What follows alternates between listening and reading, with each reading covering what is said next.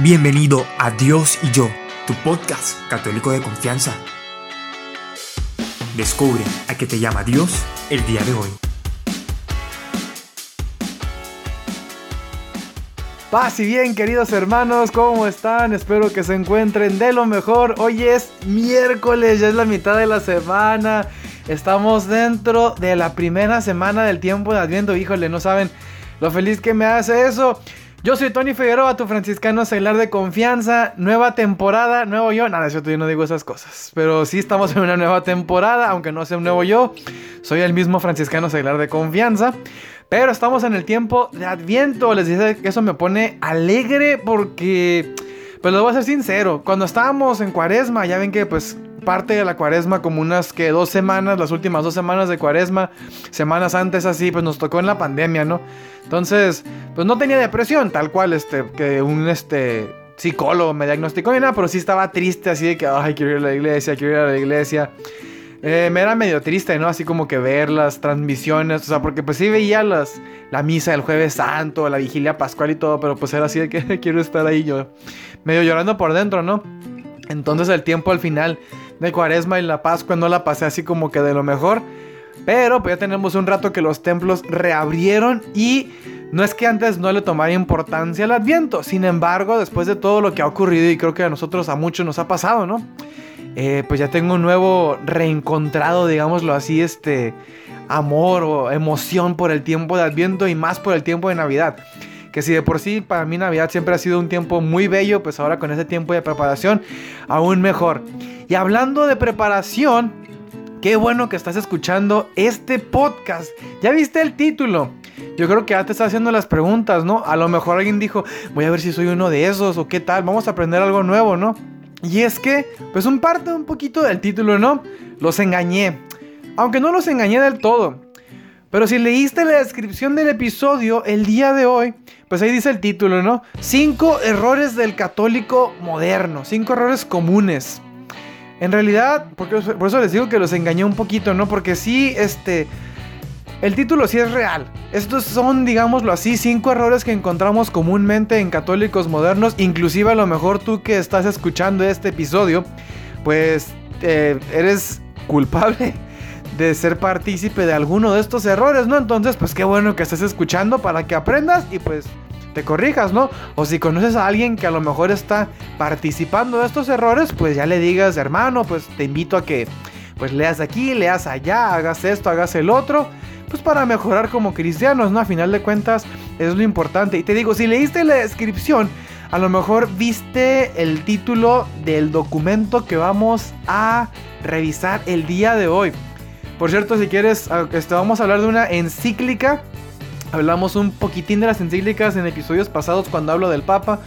La verdad no me acuerdo qué temporada es y tampoco me acuerdo cómo se llama el episodio, solo me acuerdo que hablo del Papa. Pero ya tienes algo más que escuchar por ahí, ¿no? Pero vamos a hablar de una encíclica que se llama Cuanta Cura. Que es una traducción, en es la traducción en... Es el, no es traducción, es el latín original del título, del cómo empieza la encíclica, ¿no? Que en español se traduce como con cuánto cuidado y ya pues empieza la encíclica, ¿no? Empieza este documento. ¿Y por qué el título del episodio es cinco errores? No, pues eh, porque son, pues vamos a analizar cinco errores que comúnmente encontramos en católicos hoy en día. ¿Y por qué dice el título del católico moderno? Pues precisamente, pues porque literal es eso, ¿no? Encontramos estos errores. A lo mejor encontramos más, encontramos menos, pero encontramos por lo menos estos cinco, por lo menos uno de ellos en muchos católicos hoy en día, ¿no? En la modernidad, en la actualidad, diciembre del 2020. Entonces, pues vamos a analizar estos errores, ¿no? Y ahorita que los analicemos, ahorita que los escuchemos y que entremos un poquito más en, en temática, vas a darte cuenta de, pues, por qué es lo de la parte del católico moderno, ¿no? Porque son errores, por así decirlo, pues muy comunes. Inclusive, a lo mejor, alguno de ellos lo habrá dicho algún religioso o sacerdote que tú conoces, para que veas lo esparcidos que están estos errores dentro de la sociedad, y no solo en la sociedad, sino en la iglesia y en la jerarquía. Entonces, viendo qué tan relevantes y actuales son estos errores, uno pensaría que a lo mejor esta es una encíclica del Papa Benedicto XVI. Francisco no, no es muy famoso por hacer este tipo de, de declaraciones, ¿no? En otros temas sí las hace, pero en estas no, entonces a lo mejor el Papa Francisco no. Quizás de San Juan Pablo II, no. Pablo VI, no. El autor, si, es, si eres conocedor un poquito ahí de la historia de la iglesia, te sabrás esta respuesta, ¿no? El autor de la encíclica Cuánta Cura es el Papa Pío IX. El Papa Pío IX, como le dicen en, en italiano. El Papa Beato Pío IX. Pío IX fue papa allá a los mediados, a la mitad del siglo XIX, en los 1840, 50, 60, 70. Fue papa por mucho tiempo, de hecho es uno de los papas que ha tenido de los pontificados más largos de la historia de la iglesia. Ahí junto con San Juan Pablo II y San Pedro, si no me equivoco, es el otro que tienen, son como que los tres primeros lugares, ¿no? El Papa Pío IX escribe esta encíclica allá en 1864, ya estaba en las últimas de su pontificado, ¿no? O estaba a la mitad, ya ni me acuerdo porque sí duró muchísimo. Entonces, escribe esta encíclica en 1864. Y por eso te digo que a lo mejor cuando leamos estos errores vas a creer que le escribió un papa de ahorita, ¿no? Porque son errores muy relevantes que escuchamos muchísimo hoy en día. Te digo, inclusive a lo mejor algún religioso sacerdote que conoces los ha dicho. Y dicho todo esto, pues es impresionante, es interesante ver cómo desde 1864 el Papa Pío IX pues estaba consciente de esto y ya estaba denunciando estos errores, ¿no? Estaba diciendo, pues esto está mal, tenemos que pues decirle a la gente que no lo haga, ¿no? Y vamos a leer algunos fragmentitos de la encíclica para que, para que veas San Pío, no San Pío, perdón, no es San Pío X, Pío IX, un, un Pío menos, Pío IX, ¿qué es lo que estaba más o menos pensando cuando escribe esta encíclica? Y es que además de la encíclica, del texto como tal, de la carta, después viene un listado de errores conocido coloquialmente por ahí como el sílabus de errores.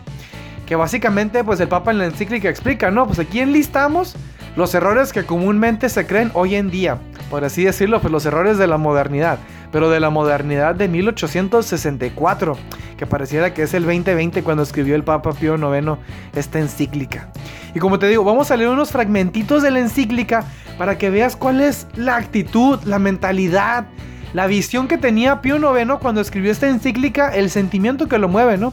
Y es que dice, por ejemplo, estas opiniones falsas y perversas son tanto más abominables en la medida en que miran principalmente a que sea impedida y removida la fuerza que tiene la iglesia, fuerza que tiene por institución y mandamiento de su divino autor, nuestro Señor Jesucristo. Y esta es la fuerza que debe ejercitar libremente hasta el final de los tiempos para que en todos los hombres en todas las naciones, en todos los pueblos y en todos los príncipes tenga efecto. Entonces aquí estamos viendo una de las partes de los errores, ¿no? Pues está viendo que los gobiernos están impidiendo a la iglesia hacer lo suyo. Y pues la iglesia no solamente tiene que mandar en las mentes individuales de cada quien, tiene que mandar en las naciones, en los pueblos y en los gobernantes. Y pues los gobiernos ya no quieren que pase esto, ya no quieren someterse al bien, entonces por eso el Papa está escribiendo esto. Por otra parte, habla de la libertad, ¿no? Que desde entonces, ah, no, es que yo soy libre de hacer esto, hacer el otro. Y es que dice el Papa, ¿no? Citando por ahí a alguien más. Si se deja a la humanidad la libertad de disputar, nunca va a faltar el que se oponga a la verdad y ponga su confianza en la sabiduría humana. Y así se va a poner en contra de la doctrina de nuestro Señor Jesucristo qué real también es esto, ¿no? También dice, o sea, la libertad es buena, pero no podemos que la libertad se vuelva un libertinaje. Porque si no, no va a faltar quien diga, ah, pues yo en mi libertad voy a escoger lo que es contrario a Dios. No podemos hacer eso. Y más aún, aquí también está este bien interesante, ¿no? Porque también habla de cómo a través, por ejemplo, de ideologías como el comunismo y el socialismo, los gobiernos quieren destruir a las familias y educar a los jóvenes. Dice, intentan principalmente estos hombres malignos que sea eliminada totalmente de la enseñanza y de la educación de la juventud la buena doctrina y la presencia de la Iglesia Católica, para que así estos jóvenes queden miserablemente aficionados y depravados con toda clase de errores y vicios, inflexibles y vicios los, los flexibles corazones de los jóvenes. Suena esto, pues te digo, ¿no? Muy familiar, muy del 2020. Los gobiernos queriéndose meter para poco a poco ya ni siquiera hablar de educación laica, ¿no? sino hablar de educación contraria a la naturaleza, tantas cosas, aborto, feminismo, ideología de género, lobbies LGBTQ, A, X, Y, Z, etcétera, etcétera, etcétera, ¿no? Para quitar de la instrucción a la iglesia y así queden aficionados y depravados con toda clase de errores y vicios los corazones de los jóvenes. Entonces, todo esto es lo que le preocupa a Pío IX, allá en 1864 te digo, pero pareciera que nos está hablando al día de hoy, 2020. Entonces, esa es la parte de los errores modernos. Ahora lo de 5. Como te decía más, atrásito, el Papa Pío IX por ahí explica que va a ser un listado de errores comunes de la época. Y si los lees, de hecho, son como 60 o 70 errores en el listado. Yo aquí escogí 5 errores que a lo mejor son los más comúnmente escuchados hoy en día. Y te digo, no solamente lo vas a escuchar de enemigos de la iglesia, lo vas a escuchar también, tristemente, en muchos católicos e inclusive peor, en algunos a lo mejor religiosos o sacerdotes.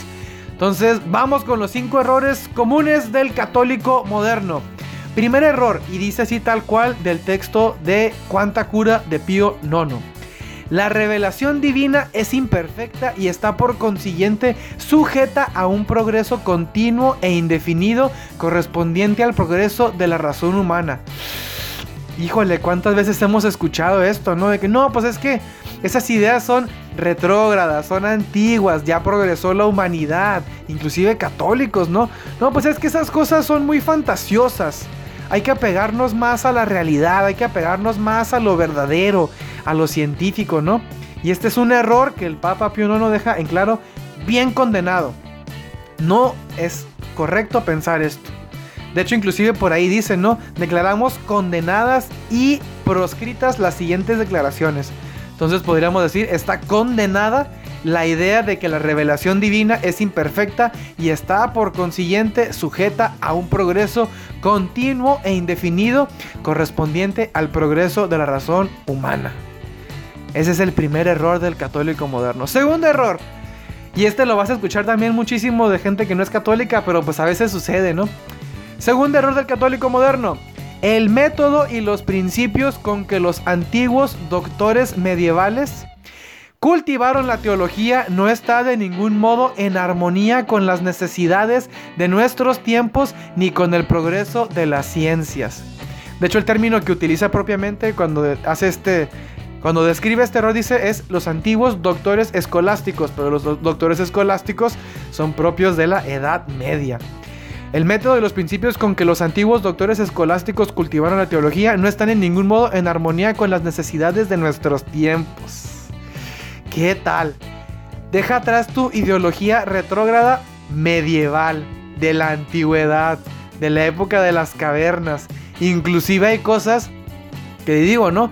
No solo aplican cuando dicen de que, ay, es que como eres medieval retrógrada eso de que los homosexuales no pueden casarse, eso de que el aborto está mal, eso de que estés en contra de la ideología de género, eso de gente de fuera de la iglesia, ¿no?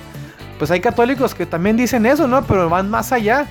Eso de que no, es que eso de del latín es muy de la Edad Media. Ay, no, es que esa creencia es muy de la Edad Media. Es que eso de que el infierno, eso de que Dios castiga, es cosa de la Edad Media.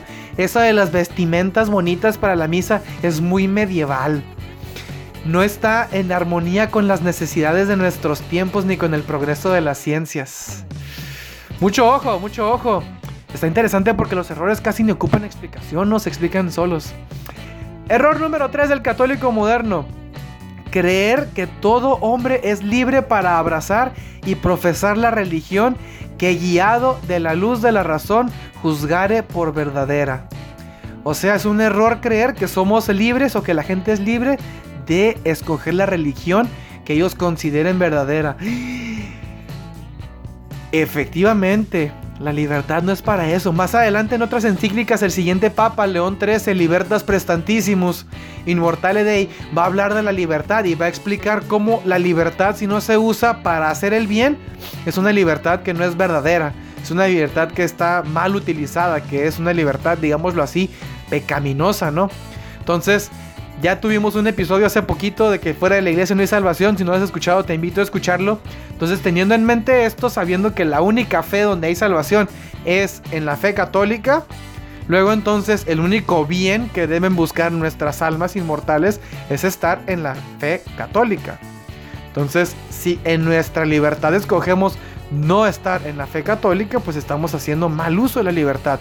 No estamos escogiendo el bien. Por lo tanto, es un error creer que todo hombre es libre para abrazar y profesar la religión que guiado por la luz de la razón crea que es verdadera. No debemos de pensar esto. No hay libertad para escoger religiones falsas. Tenemos que trabajar en que pues, convertir por los medios que se necesiten a todos nuestros hermanos porque pues de nuevo, ¿no? En el amor cristiano, amor es buscar el bien del otro, entonces el bien máximo del alma es la salvación. Y sabiendo que fuera de la fe católica no hay salvación, pues vamos a buscar la salvación del hermano, ¿no? De manera que busquemos que éste venga a la fe católica. Error número 4. Es bien que la iglesia sea separada del Estado y el Estado de la iglesia. Híjole, este sí también va a caer duro como baldazo de agua fría. Católicos promoviendo el Estado laico. Católicos promoviendo la separación de iglesia y Estado. Tiene que ver un poquito con lo anterior, ¿no? De que, ay, no, pues es que cómo es que el gobierno va a apoyar a una religión más que a la otra. Pues de nuevo lo mismo. Promover religiones falsas, pues puede ayudar a que la gente se condene. Por lo tanto, y no solamente eso, sino que los gobiernos, en la medida, pues ya decíamos, ¿no? En la medida de que se alejan de la fe católica, de la sumisión a los mandatos de Dios, pues empiezan a pasar cosas, pues, aberraciones. Estamos viendo cómo existe tanto del aborto, tanto de la ideología de género que van en contra de lo que enseña Dios.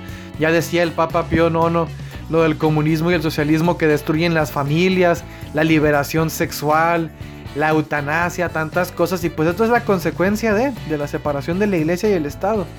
La única fe verdadera es la Iglesia Católica.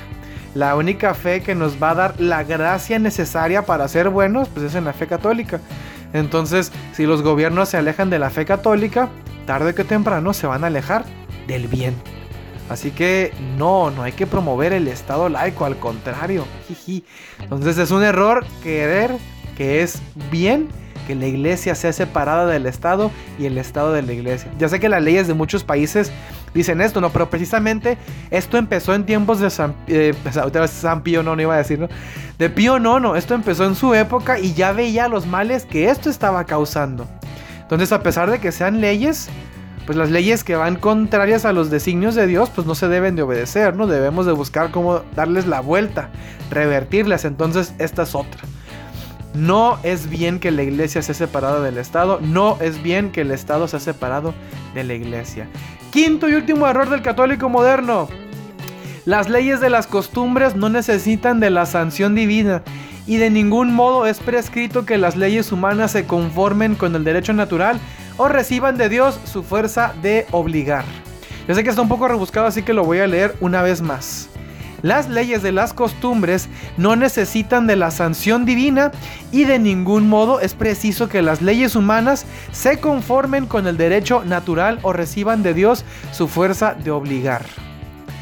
Como te decía, esto también tiene que ver un poquito con lo previo de la separación de la iglesia y del Estado y también de la libertad de escoger tu religión. Es un error creer que las leyes no necesitan aprobación divina, eso es sanción, aprobación divina. Es un error creer que las leyes humanas no deben conformarse al derecho natural.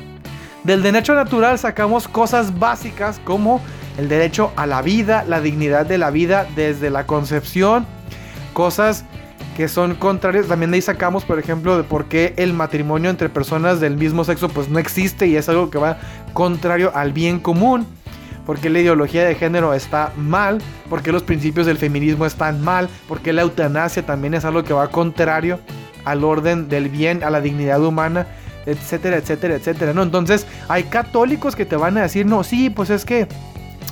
Y esto pasa mucho con abogados, ¿eh? Luego sucede con los que estudian ciencias, eh, ¿cómo se llaman esas? Ciencias sociales y ciencias humanas, abogados, antropología, historia, psicología, este, pedagogía, van a decir, no, pues es que esto va separado de Dios. Pues es que separación de iglesia y Estado, no, la iglesia no se debe de meter aquí. Entonces, pues, pues sí, esta ley sí va contraria al derecho natural, no sí va contrario a lo que yo creo como católico. Pero pues es la ley, así que tengo que hacer caso. No, señores. Las leyes tienen fuerza para obligarnos a que las cumplamos en la medida en que se conformen con las leyes de Dios. Si una ley humana no se conforma con la ley de Dios, no estamos obligados a seguirla. De hecho, al contrario, dice de nuevo, adelantándonos un poquito en el tiempo, dice León 13 que el seguir o promover leyes contrarias al orden divino, a las leyes divinas, al derecho natural, seguir estas leyes es un crimen y que la desobediencia es una necesidad. Entonces es falso esto de que no, pues como está separada la iglesia y el Estado, pues las leyes pueden contradecir a Dios, pueden contradecir al derecho natural. Pero pues en público me voy a apegar a estas leyes, pero en privado sí me voy a pegar a mi fe católica. No, señores.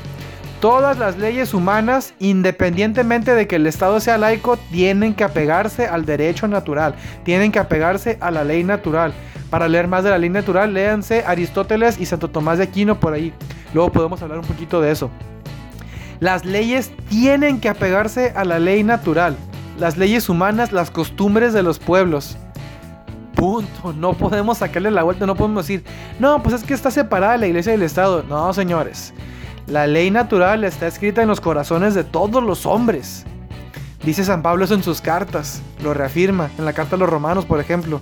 Entonces la ley natural no es ajena a las mentes de todos, aún inclusive de las mentes de aquellos que no han conocido a Dios, que no han conocido el Evangelio. En sus corazones tienen inscrita la ley natural. Por eso Aristóteles, que nunca conoció ni el judaísmo ni el cristianismo, pues ya conocía esta ley natural. Porque está en su corazón. Entonces, dado que de esta manera fue que Dios nos creó y ordenó, la consecuencia es que las leyes humanas tienen que seguir siempre la ley natural y las costumbres también necesitan de aprobación, por así decirlo, divina. Las leyes no pueden ir en contra de Dios, no pueden ir en contra de la ley natural. Entonces recuerda, vamos a dar un repaso rapidito de los cinco errores. Número uno, la revelación divina es imperfecta, error. Número dos, el método y los principios de los antiguos doctores medievales no están en armonía con las necesidades de nuestros tiempos ni con el progreso de las ciencias. Error. Número 3. Todo hombre es libre para abrazar la religión que juzgue verdadera con su razonamiento. Error. Número 4. Es bueno que la iglesia esté separada del Estado y que el Estado esté separado de la iglesia. Error otra vez. Y último error. Las leyes y las costumbres no tienen que tener aprobación divina y no es necesario que las leyes humanas se apeguen a la ley natural o reciban de Dios su fuerza de obligar. Error, error, error. Queridos hermanos, pues habiendo visto estos cinco errores, te digo, en la encíclica en cuanta cura, en el listado de errores vienen muchísimos. Te invito a que lo leas y a lo mejor vas a aprender un poquitín más, ¿no? De algunas ideas erróneas que tú tenías y pues que hay que dejar atrás. O a lo mejor conoces a alguien con estas ideas erróneas y pues invitarlo, educarlo, a moverlo en caridad y por amor también, pues a que deje atrás estos errores, ¿no? Así que tenemos tareita de reflexionar, de leer un poquito. Espero que hayas aprendido un poquito más de tu fe en este día. Yo soy Tony Figueroa, tu franciscano celular de confianza. Y recuerda que la paz que anuncias con tus labios la tengas primero dentro de tu corazón. Dios te bendiga. Paz y bien.